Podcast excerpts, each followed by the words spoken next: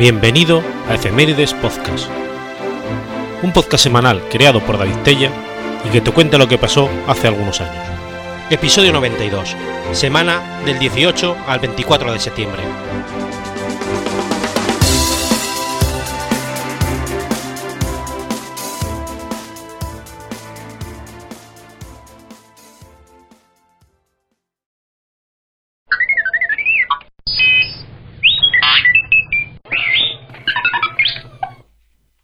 Lunes 18 de septiembre del 795.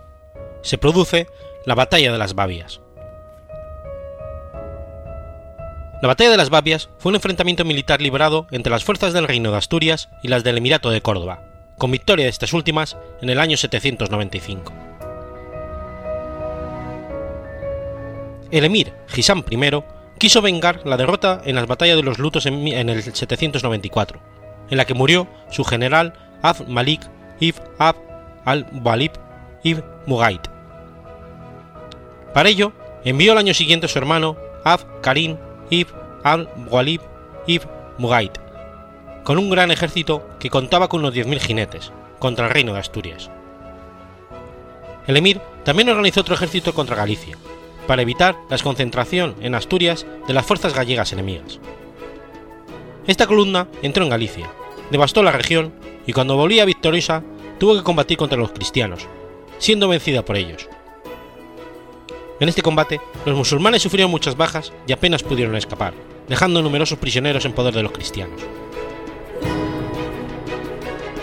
Alfonso II de Asturias, que había reforzado su ejército con efectivos machus, acampó cerca de Astorga, base de operaciones habituales en los ataques contra Asturias, atravesando el puerto de Mesa y esperando el combate después de obligar a los aldeanos a refugiarse en las montañas, tratando de garantizarse la posible retirada por los puertos de la Mesa y la Ventana. Hafal Karim envió contra los cristianos una vanguardia de 4.000 jinetes comandados por Faraj Izkinan, jefe de la división de Sidonia. Hafal Karim avanzó poco después, y las fuerzas combinadas derrotaron a los asturianos, que tuvieron que huir por el puerto de la Ventana, perseguidos por la caballería musulmana. Afal Karim y Farah If Kinar derrotaron a las fuerzas asturianas en la batalla del río Quirós y en la batalla del río Nalón, y capturaron Oviedo. Pero avanzando el invierno, los musulmanes tuvieron que retirarse a sus tierras sin haber acabado con Alfonso II de Asturias, que pudo escapar. La muerte de Isam I y las disputas que le siguieron detuvieron las incursiones por el reino de Asturias durante unos años y permitieron formar una alianza entre Alfonso II de Asturias y Carlomagno.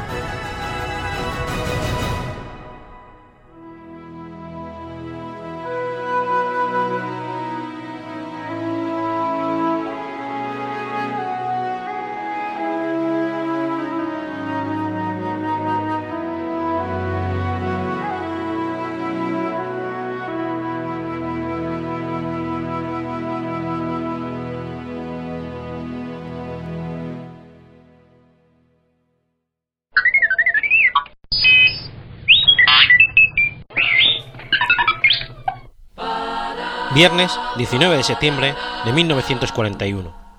Nace Mama Cass, vocalista de Mama and the Papas.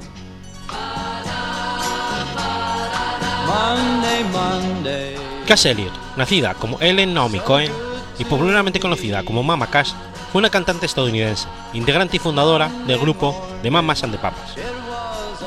Ellen Cohen nació en Baltimore, Maryland, hija de un matrimonio judío formado por Phil y Bess Cohen, Creció en Baltimore y después su familia se trasladó a Alexandria, Virginia, un suburbio de Washington DC.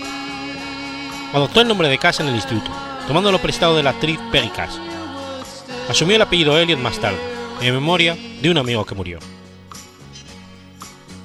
Empezó su carrera como actriz con un papel en la obra The Boyfriend, mientras aún estaba en el colegio. Después de dejar el instituto George Washington, poco después de la graduación, se trasladó a Nueva York, donde apareció en la obra The Music Man, aunque acabó perdiendo el papel en beneficio de Barbara Streisand en 1962. Mientras trabajaba en un guardarropía de Snow Place en Greenwich Village, Elliot solía cantar a veces, aunque no fue hasta su regreso al área de Washington para estudiar en el American University cuando empezó a labrarse una carrera como cantante. La música folk estaba en auge en América, y Elliot conoció al músico y cantante Tim Rose y al cantante John Brown, y juntos empezaron a actuar como el Triunvirato. En 1963, James Hendrix sustituyó a Brown y el trío fue rebautizado como Los Tres Grandes. Cuando Tim Rose dejó Los Tres Grandes en 1964, Elliot y Hendrix se juntaron con los canadienses Phil Jalonsky y Denny Doherty para formar el grupo The Mushrooms. Este grupo duró ocho meses, tras los cuales Cash actuó como solista por un tiempo. Janowski se juntó con John Sebastian para cofundar The Loving Spoonful, mientras Doherty se unió al grupo The New Journey Men, con John Phillips y su mujer Michael. Finalmente, en 1965, Doherty convenció a Phillips de que Cash tenía que unirse al grupo, y así lo hizo, mientras estaban de vacaciones en las Islas Vírgenes. En el momento en que Cash se unió a New Journeyman, el grupo necesitaba un cambio de nombre. Estaba mirando la televisión mientras elegían un nombre para el grupo. De pronto, aparecieron los ángeles del infierno en la televisión, y lo primero que dijeron fue: Espérame, Josh. Algunos dicen que nuestras mujeres son fáciles, pero nosotros las tratamos como nuestras mamas. Cash saltó: Sí, yo quiero ser una mama. Y Michelle respondió: Sí, somos las mamas, somos las mamas. Doherty miró a John. Él le miró y dijo: ¿De papas? Problema solucionado. Un brindis por The Mamas and the Papas. Doherty dijo en aquella ocasión que ello marcó el comienzo de su relación con Michelle. Elliot está enamorada de Doherty y se disgustó mucho cuando se enteró de que andaban juntos. Elliot, famosa por su sentido del humor y su optimismo, estaba considerada por algunos como el miembro más carismático de la banda. Su voz inconfundible fue una gran contribución para su triunfo. Es recordada por ella en las clásicas canciones California Dream, Monday Monday y Words of Love, particularmente por el solo Dream a Little Dream of Me, canción que el grupo grabó en 1968 tras enterarse de la muerte de Fabian Andre, uno de los hombres que coescribió la canción que Michelle Phillips había conocido años atrás. Continuó grabando para cumplir sus obligaciones contractuales con la discográfica hasta que su último álbum fue lanzado en 1971. Según las versiones más polémicas, el abuso de las drogas, los celos, el alcoholismo y los problemas de peso de Cass Elliot fueron los desencadenantes de la posterior ruptura del grupo. Por otro lado, la cantante deseaba independizarse de sus compañeros para iniciar una brillante carrera en solitario. Tras la separación de The Mamas and the Papas, Elliot tuvo una exitosa carrera como solista. Su mayor éxito durante este periodo fue Dream a Little Dream of Me, que titula el álbum del mismo nombre, pese a que la canción estuviera pensada para uno de los miembros de Mamas and Papas. Actuó brevemente en Las Vegas, por la inusual y lucrativa cifra de 40.000 dólares por semana, aunque las críticas no fueron muy buenas. Solía aparecer con regularidad en programas de televisión de los años 70. Copresentó, junto con Johnny Carson, The Tonight Show, y apareció en ese mismo programa 13 veces más. Tuvo una aparición en la comedia musical western de 1973, Saga of Sonor. Durante la década de los 70, Elliot también tuvo una carrera como actriz. Desempeñó un papel en la película del 70 Puff Stoof y otros menores en más películas como las nuevas películas de Scooby-Doo, American Style, The Red Shackleton Show y otras más. En total, publicó cinco álbumes de estudio, una recopilación de éxitos, un concierto y nueve sencillos. En el 71 hizo además un dúo con el reconocido cantante y guitarrista inglés de folk, Dave Mason, para lanzar el disco Dave Mason and Cass Elliot, que tuvo una aceptación moderada. En sus dos producciones finales, la cantante exploró nuevos sonidos y estilos musicales en mayor medida que lo había hecho con anteriores trabajos. En un intento por romper con su pasado, su cuarto y quinto discos de estudio titulados Cassette Dios y Road is no place for a lady fueron firmados con el nombre de Cass Elliot, como tal, y no como Mama Cass, que era habitual hasta entonces. Su último material discográfico fue un álbum en vivo que recopila una serie de representaciones grabadas en el club nocturno Mr. Kelly de Chicago. Llevó el sugestivo nombre de No me llames más mama, que dio la luz en 1973. Con el apogeo de su carrera en solitario en el 74, Cass Elliot realizó dos semanas de concierto con entradas agotadas en el London Pavilion de Reino Unido. Llamó por teléfono a Michelle Phillips tras acabar el concierto del 28 de julio, totalmente eufórica, y le comentó que había recibido grandes ovaciones cada noche. La cantante se retiró a descansar más tarde, y unas cuantas horas después murió mientras dormía, a la prematura edad de 32 años. Fuentes forenses declararon que su muerte se debió a un fulminante ataque al corazón. La artista murió en el piso 12 del 9 de la calle Curso Place, Surfer Market, en el exclusivo barrio de Mayfair, Londres, en un apartamento que le fue cedido por su amigo el cantante y compositor Harry Nilsson. A pesar de que la causa de la muerte oficial se atribuyó a un fulminante ataque al corazón, un repentino mito urbano indicó que Elliot murió de asfixia con un bocadillo de un sangre de, de jamón. La historia comenzó tras el descubrimiento de su cuerpo y se basaba en una especulación inicial de los medios de comunicación. La policía había dicho a la prensa que se encontraron un sándwich medio comido en su habitación y que podría haber sido el culpable de su deceso, pese a que la autopsia aún no se había realizado. No obstante, los exámenes post-mortem concluyeron que Elliot había muerto de hecho por un ataque al corazón, y no se encontró resto alguno de comida en su tráquea. Pero la historia de que se había atragantado ha persistido en años posteriores a su muerte. Por otra parte, tampoco encontraron los médicos rastros de presencia de ningún fármaco que propiciara dicha crisis cardíaca. A pesar de que no se conocían mayores problemas de salud o algún consumo de drogas en los días previos al incidente, hay varias razones que se unieron para que la cantante muriera tan joven, entre ellos el estrés provocado por su agitado ritmo de vida, una alimentación inadecuada y sobre todo su excesiva obesidad. Aunque algunas fuentes afirmaron que su muerte fue debido a un infarto de miocardio o una insuficiencia cardíaca, su certificado de función oficial atribuyó el hecho a una degeneración grasa del miocardio debido a la obesidad, una forma de osteostosis. Elliot fue sepultada en Mount Saint Memorial Park de Los Ángeles.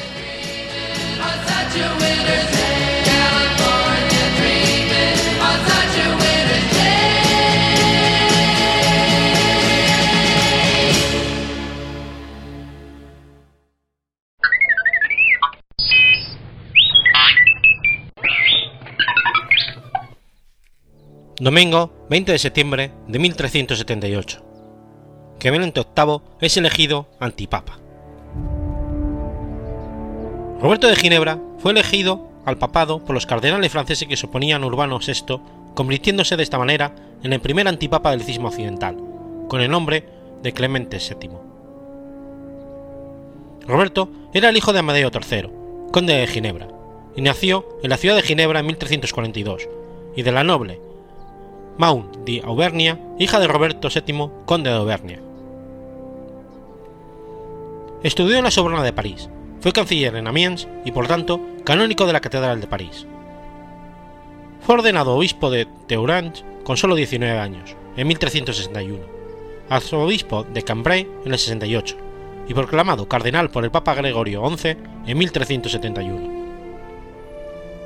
En 1377, mientras servía como legado papal, personalmente dirigió las tropas prestadas al papado por John Howard para reducir la pequeña ciudad de Cesena en el territorio de Forli, que había obtenido recientemente su independencia de los territorios pontificios.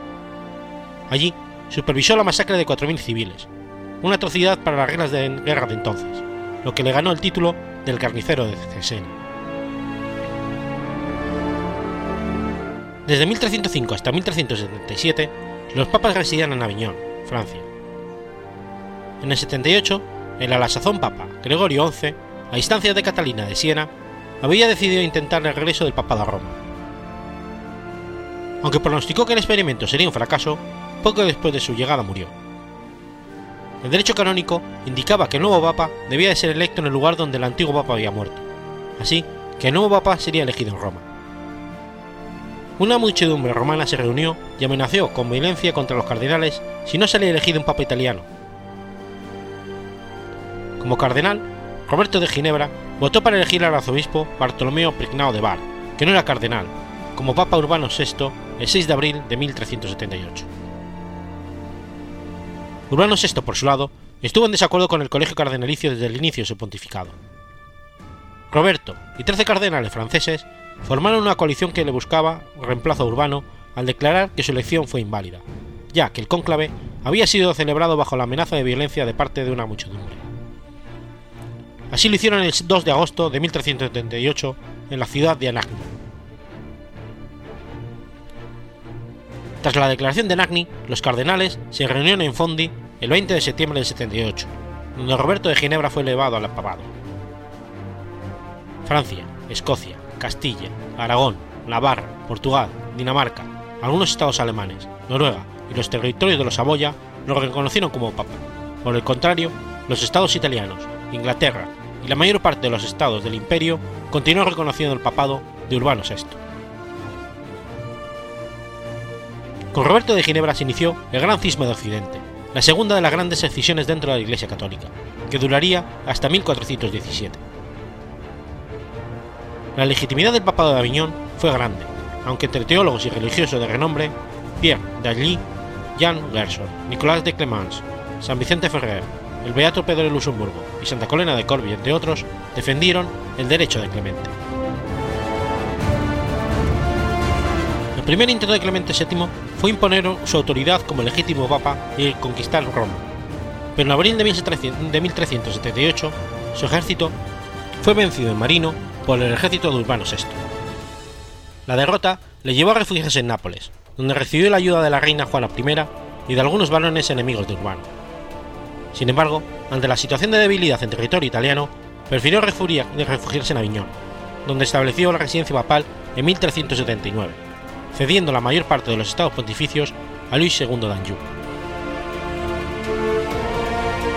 Cuando Urbano VI muere, en 1389, Clemente intentó ser reconocido como único papa legítimo. Sin embargo, en Roma, los cardenales urbanianos eligieron a Bonifacio IX, dejando atrás todo intento de reconciliación. Al contrario de Urbano VI, Clemente VII era un diplomático experimentado en maniobras políticas y supo alcanzar el apoyo de los príncipes, obispos e incluso santos, como ya se ha visto. Se mostró de, manera particular astuto, cuando se valió del santo sudario que por entonces se encontraba en una pequeña iglesia de madera en Lirey, diócesis de Troyes, para incentivar a la fe católica y al mismo tiempo generar recursos para su causa. El 6 de enero de 1390 emanó una bula declarando la autenticidad de la reliquia y ofreciendo indulgencias a quienes peregrinaran al lugar donde ésta se encontraba para venerarla. Clemente VII murió en Aviñón el 17 de septiembre de 1394 y fue sepultado en la Catedral de Notre Dame de París, pero en 1401 fue trasladado a la iglesia de los Celestinos. A pesar de la infatigable lucha de Clemente por ser reconocido como verdadero papa, para la reunificación del papado en Roma, en el concilio de Constanza, se fijó que la línea de Aviñón se consideraría no canónica y por tanto el verdadero sucesor de Gregorio XI era Urbano VI.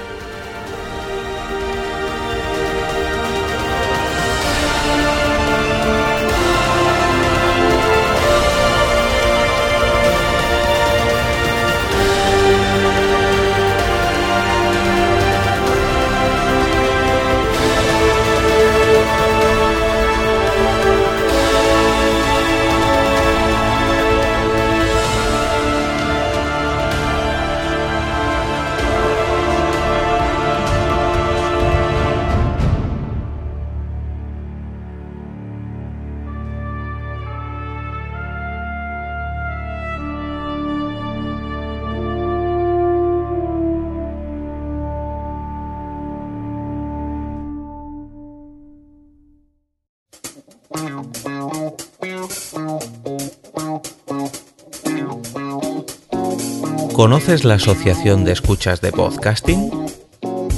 Asespod es el primer lugar de encuentro para todas aquellas personas que escuchan este formato de audio.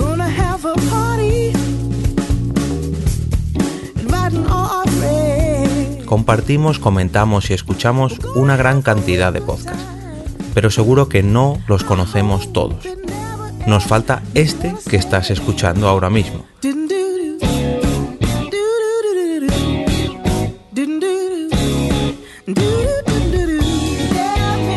Queremos que tú, oyente de este podcast, formes parte de todo esto. Asociate gratis en nuestra web, asespod.org. Búscanos en las redes sociales, Twitter, Facebook y Google ⁇ Recuerda, asespod.org.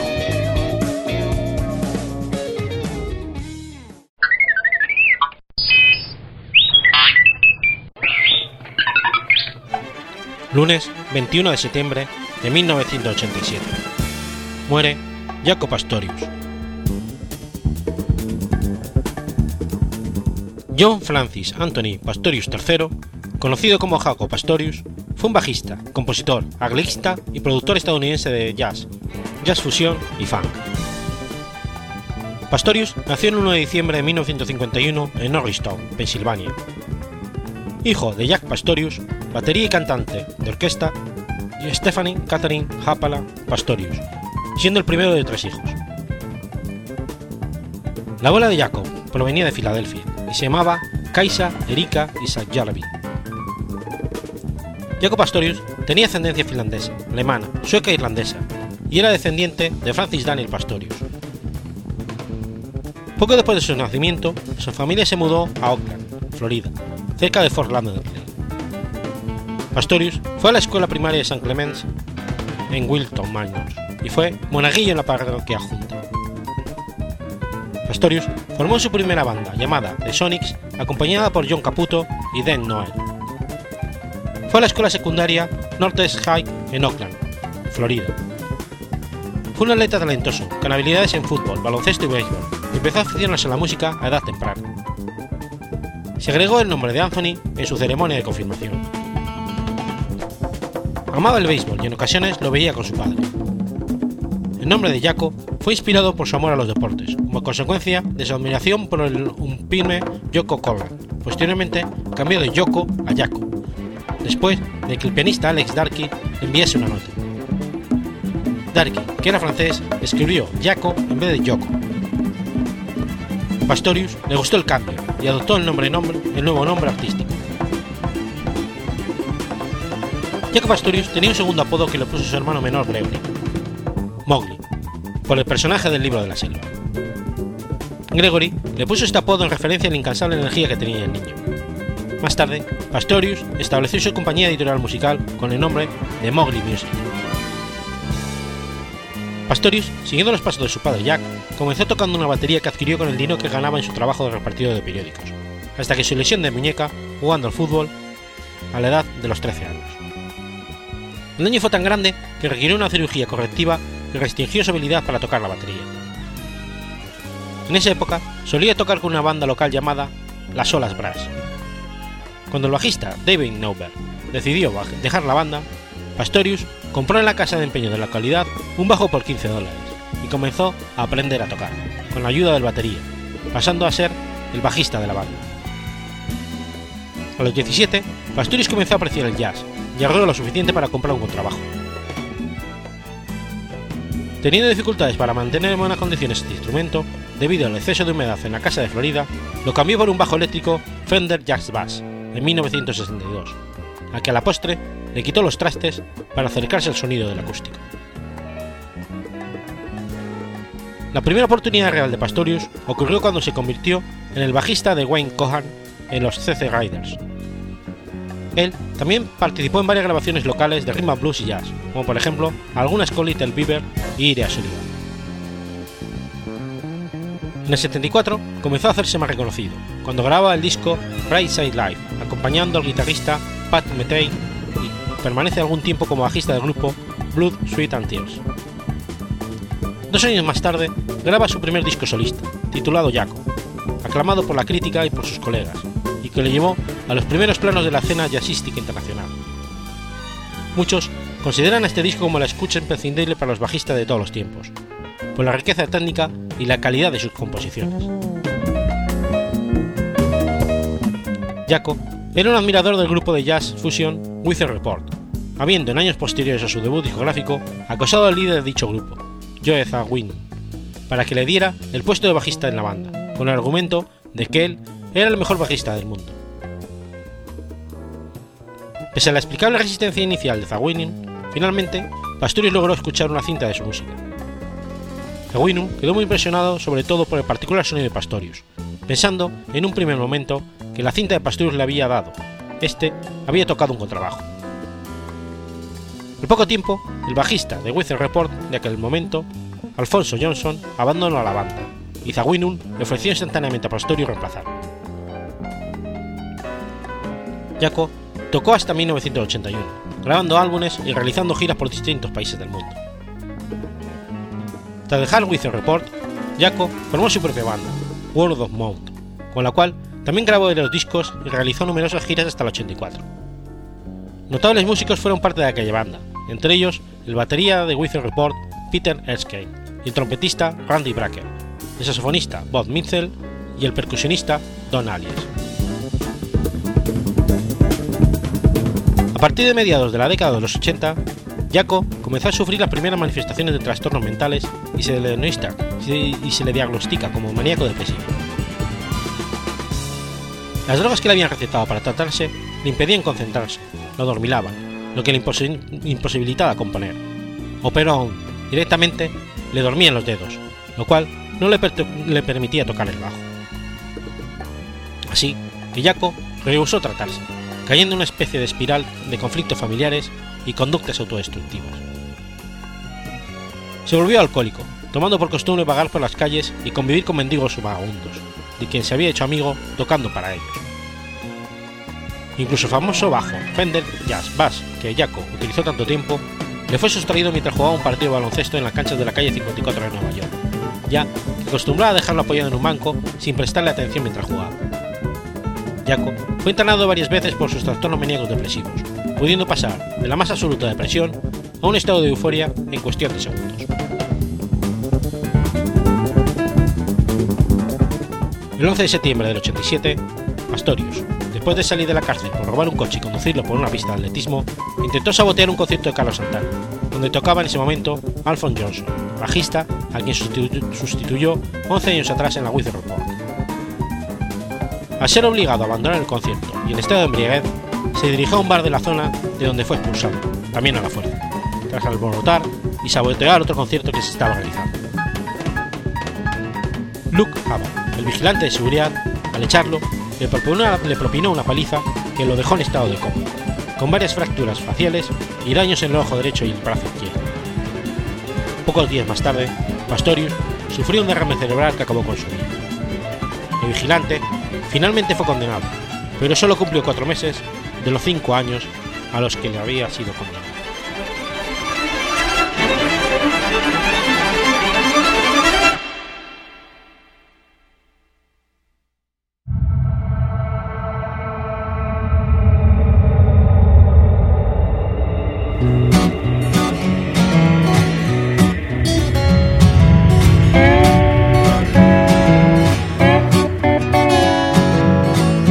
¿Sabías que existe una asociación donde damos voz a los podcasts? La asociación Podcast nace con el propósito de aunar intereses relacionados con el podcasting, ofreciendo formación, soporte y una mesa de debate sobre el podcasting, no solo en España, sino también en toda Hispanoamérica. Entre nuestros proyectos destacan nuestro libro colaborativo, la organización de diferentes eventos relacionados con el podcasting como las jornadas de podcasting, los premios de la Asociación Podcast y Radio Podcastellano. Para formar parte de la comunidad, recibir información de eventos y estar al tanto de lo que ocurre, solo tienes que entrar en asociacionpodcast.es y hacerte socio o simpatizante. Ahora es tu oportunidad de formar parte de esta gran comunidad asociacionpodcast.es. Si lo prefieres, puedes escribirnos a info@asociacionpodcast.es y responderemos todas tus dudas. También puedes seguirnos en Twitter con el usuario AsociaPodcast. Ya seas podcaster u oyente, súbete al podcasting.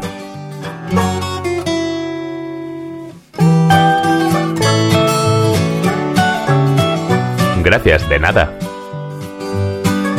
Súbete al podcasting.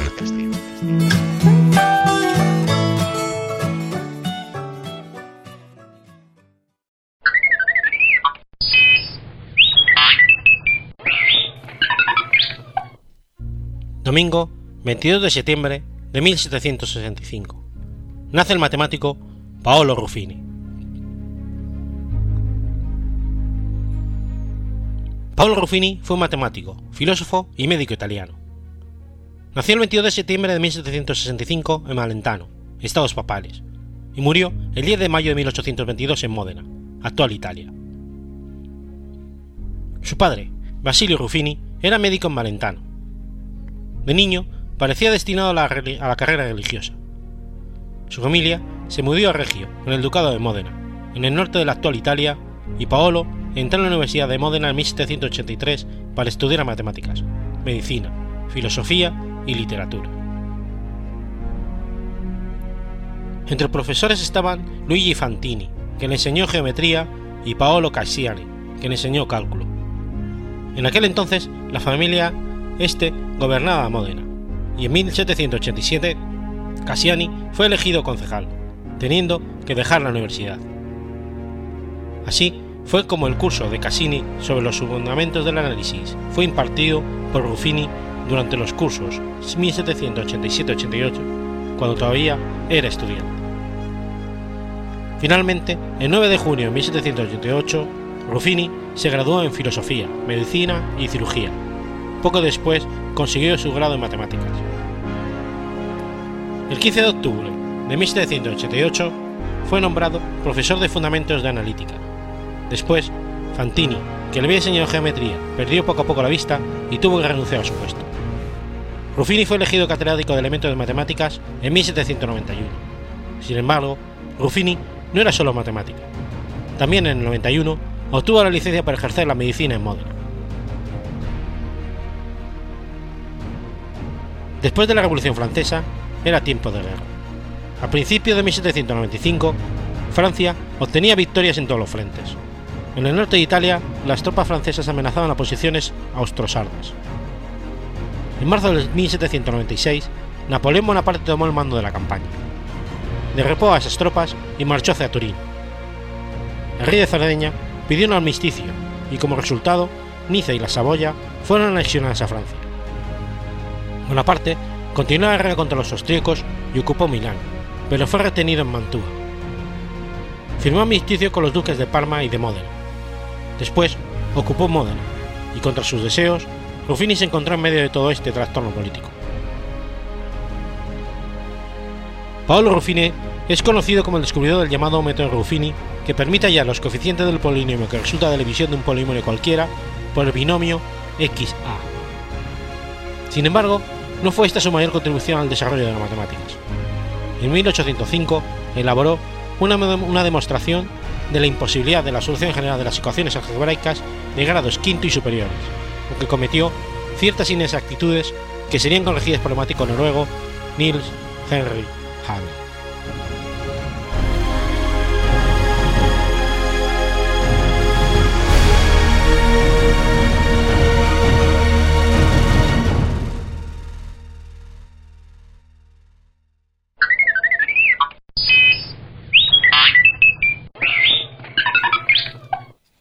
Domingo 23 de septiembre de 1973. Muere Pablo Neruda.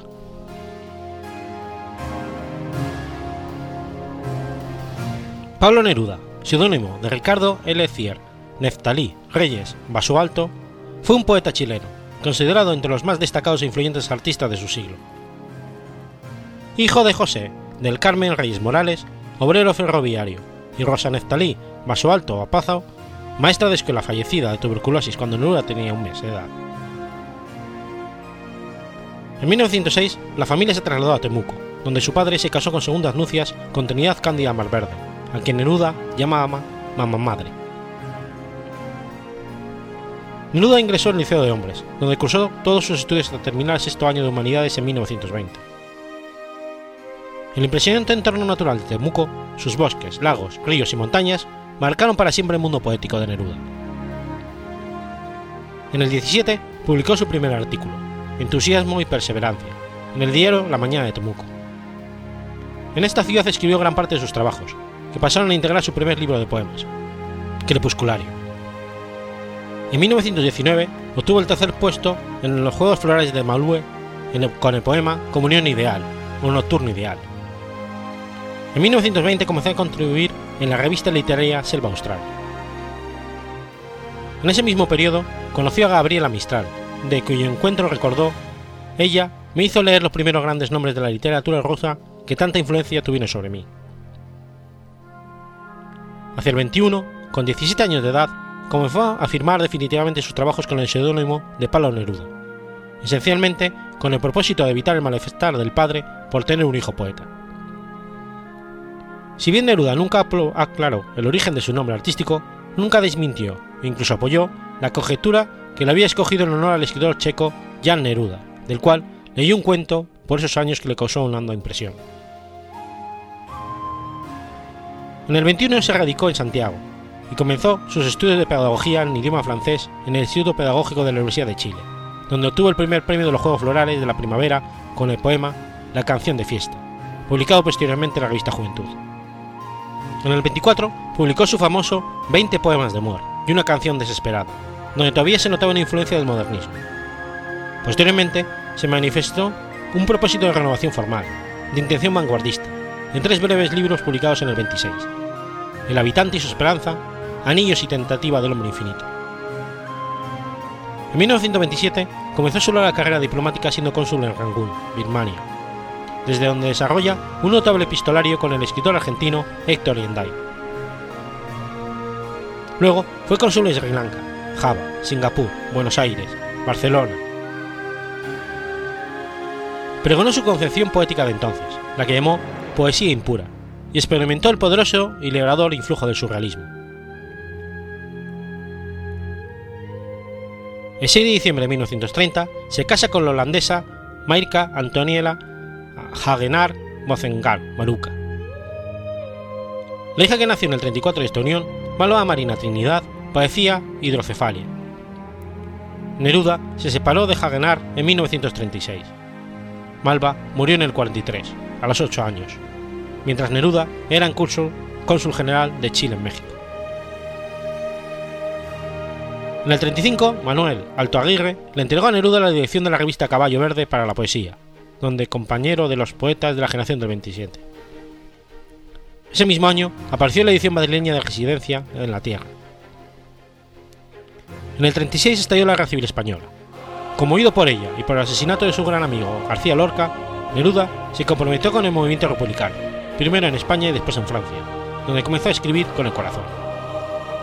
Ese mismo año regresó a Chile, y su poesía, durante el periodo siguiente, se caracterizó por una orientación hacia cuestiones políticas y sociales, lo que le reforzó sus grandes ventas de libros. Durante la Guerra Civil, Neruda también conoció al poeta mexicano Octavio Paz. Ambos se hicieron amigos instantáneos, pero posteriormente en México tuvieron un altercado por diferencias ideológicas, llegando casi a los golpes. En el 39 fue designado por el presidente Aguirre Cerda cónsul especial para la inmigración española en París, donde destacó como el gestor del proyecto Winnipeg, barco que llevó cerca de 2.000 inmigrantes españoles desde Francia a Chile.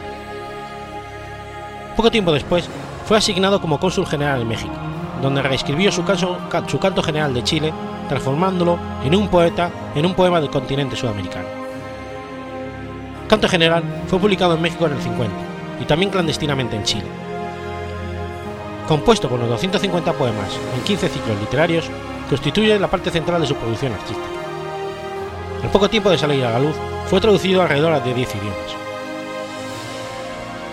Casi todos los poemas que lo componen fueron creados en circunstancias particularmente difíciles, cuando Neruda vivía en la clandestinidad en Chile, al ser perseguido por ser miembro del Partido Comunista de Chile y acusado de infringir la Ley de Seguridad Interior del Estado e injuriar al presidente González Videla. Neruda retornó a Chile en el 43 y dos años después recibe el Premio Nacional de Literatura. En el 45, en marzo, es electo senador por la provincia de Tarapacá y Antofagasta. Se unió en julio del mismo año al Partido Comunista, donde militaban dos de sus feroces rivales, los poetas Pablo de Roca y Vicente Huidrobo, con quienes protagonizaría de por vida las más ácidas rencillas. En las elecciones presidenciales del 46 triunfa la Alianza Democrática, que, una coalición integrada por radicales, comunistas y demócratas, que lleva al poder a Gabriel González Videla. La represión desencadenada por este último contra los trabajadores mineros en huelga llevará a Neruda a protestar vehementemente contra el Senado. La persecución desatada por el gobierno de Vileda contra sus antiguos aliados comunistas, mediante la Ley de Defensa Permanente de la Democracia, culminará con la prohibición del Partido Comunista el 3 de septiembre del 48. Neruda se transforma entonces en el más fuerte antagonista del presidente, dictando discursos en el Senado y publicando artículos contra el gobierno en el extranjero, ya que el diario comunista El Siglo estaba bajo censura. Neruda criticó fuerte a González Videla, a quien llamó rata, lo acusó de ser amigo de los nazis durante sus años de embajador en París, a quien invitaba a elegantes cenas en la embajada chilena, de vender al país a empresas estadounidenses e incluso menciona a su esposa, Rosa Markman, de ocultar sus orígenes judíos mientras vivieron en Europa durante la Segunda Guerra Mundial y enriquecerse comprando diamantes europeos empobrecidos y casando a su descendencia con las familias más ricas de la América del Sur. Famoso su artículo La crisis democrática de Chile es una advertencia dramática para nuestro continente, que más tarde fue conocido como Carta íntima para millones de hombres, publicado en el diario Nacional de Caracas. Esto provocó la petición del gobierno a los tribunales de un desafuero del senador Neruda por denigrar a Chile en el exterior y por calumnias e injurias el primer mandatario. Posteriormente se dictó una orden de detención contra él, forzándolo primero a la clandestinidad en su propio país y luego al exilio.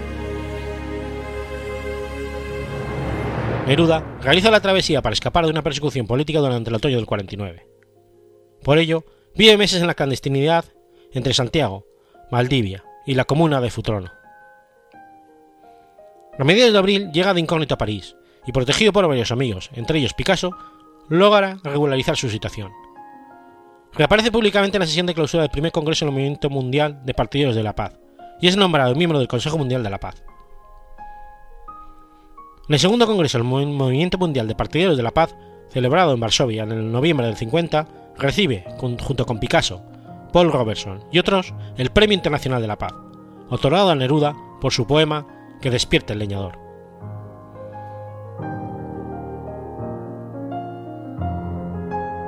En 1955 se separa de su esposa Delia y comienza a vivir con Matilde Rutia.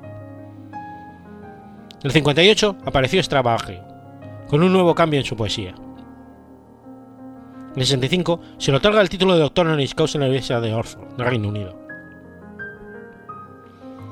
El 30 de marzo de 1962, el rector Juan Gómez Millas y la Facultad de Filosofía y Educación de la Universidad de Chile le otorga la calidad de miembro académico en reconocimiento a su vasta labor poética de categoría universal. Solo en 1966 pudo contraer matrimonio con Matilde después del fallecimiento de Maruca, su primera esposa, en los Países Bajos, el 27 de marzo de 1965. La boda se realizó en una sencilla ceremonia civil y privada en su casa de la isla de Negra, donde conserva sus particulares colecciones de caracolas y mascarones de proa. En el 69 fue nombrado miembro honorario de la Academia Chilena de la Lengua. Ese año, durante la campaña para las presidenciales, el Partido Comunista, Comunista le eligió precandidato, pero renunció en favor de Salvador Allende, que se convirtió en el candidato único de la Unidad Popular. El gobierno de Allende lo designó embajador en Francia. La Academia Sueca consideró candidato al Premio Nobel de Literatura Neruda en el 63, y ocho años después, el 21 de octubre del 71, Neruda fue galardonado con el Nobel y viajó a Estocolmo a recibirlo el 10 de diciembre. Su última aparición en público fue el 5 de diciembre del 72, donde el pueblo chileno realizó un homenaje al poeta en el Estadio Nacional.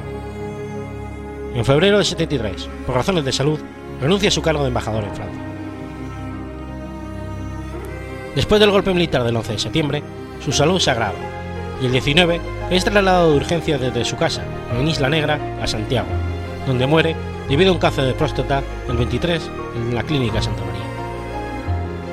La casa de Neruda en Santiago fue saqueada después del golpe encabezado por el general Augusto Pinochet y sus libros incendiados. El funeral del poeta fue realizado en el cementerio general.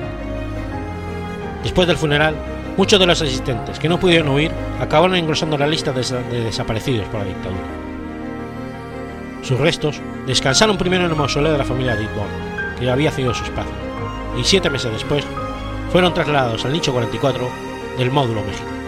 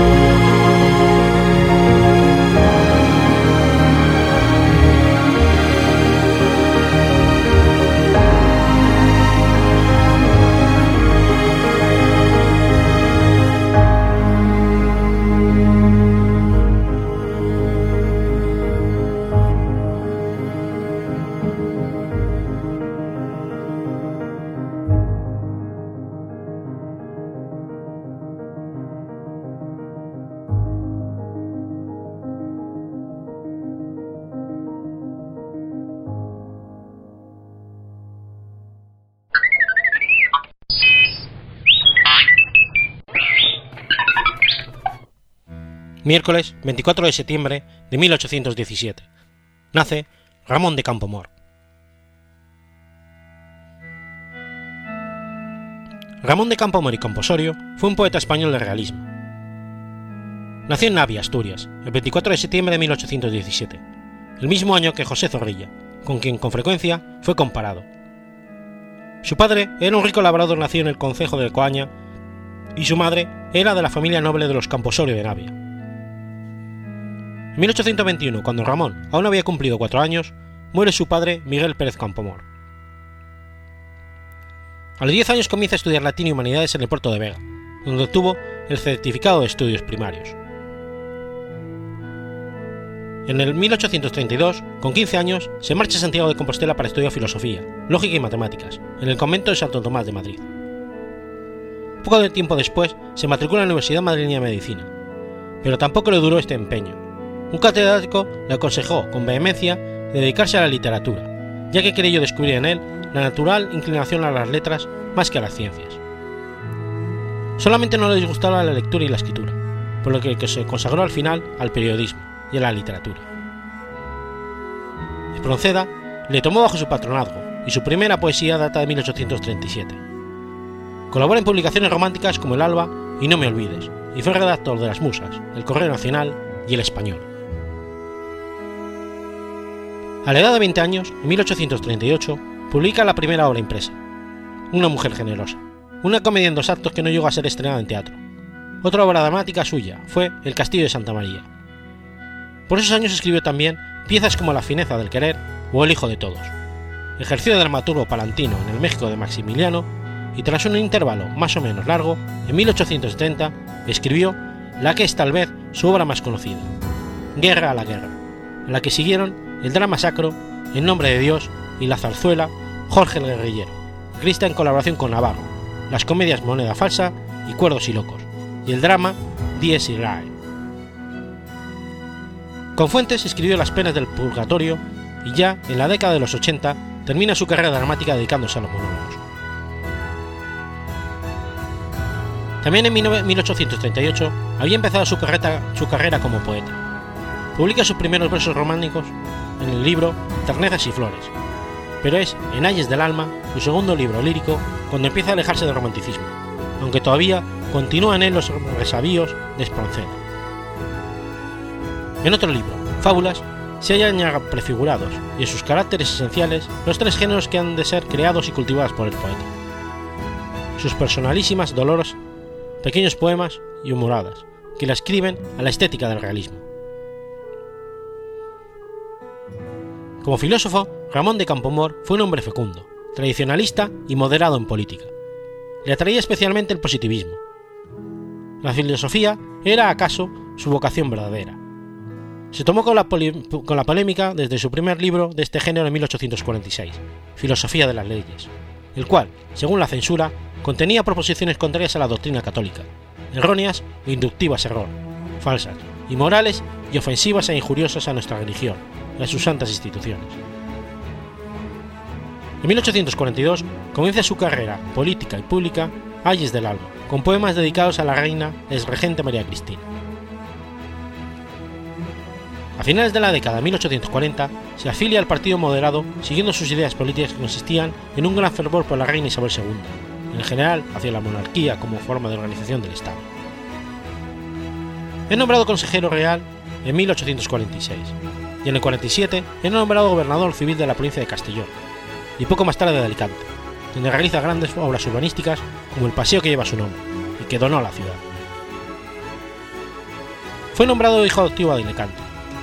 Por esa época se casa con Guillermina O'Gorman, una joven dama de acomodada familia irlandesa, cuya contexto le convirtió, si no era ya, en un acaudalado burgués afligido por gota.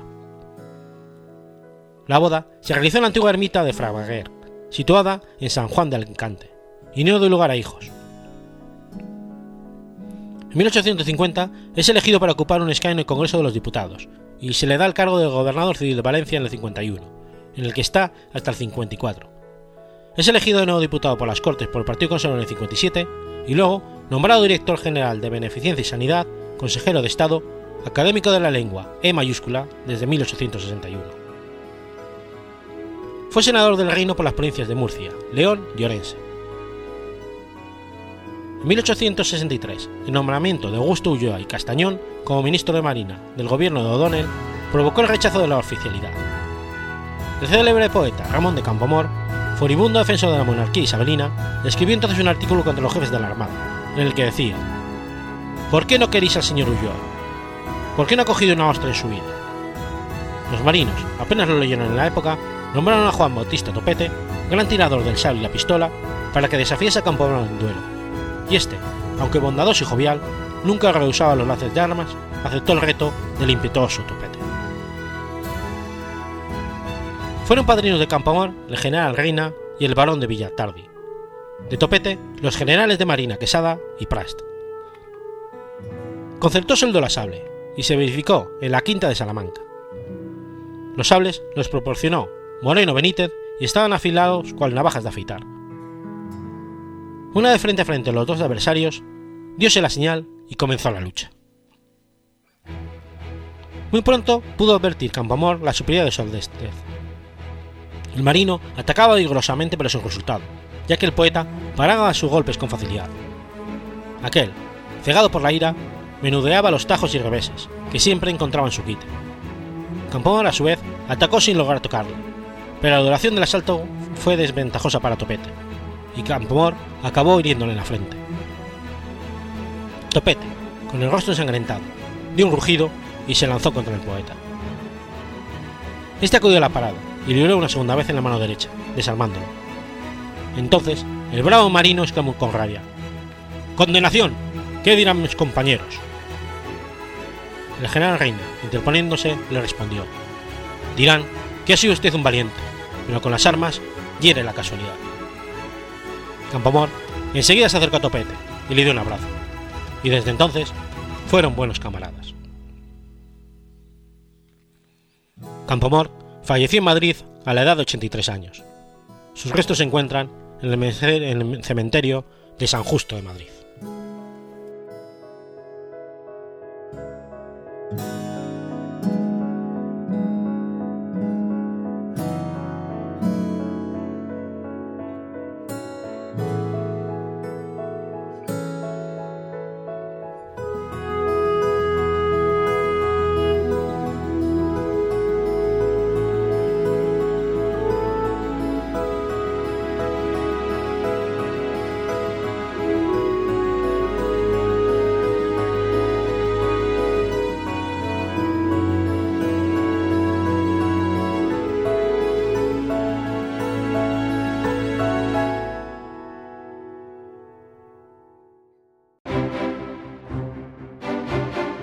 Has escuchado Efemérides Podcast.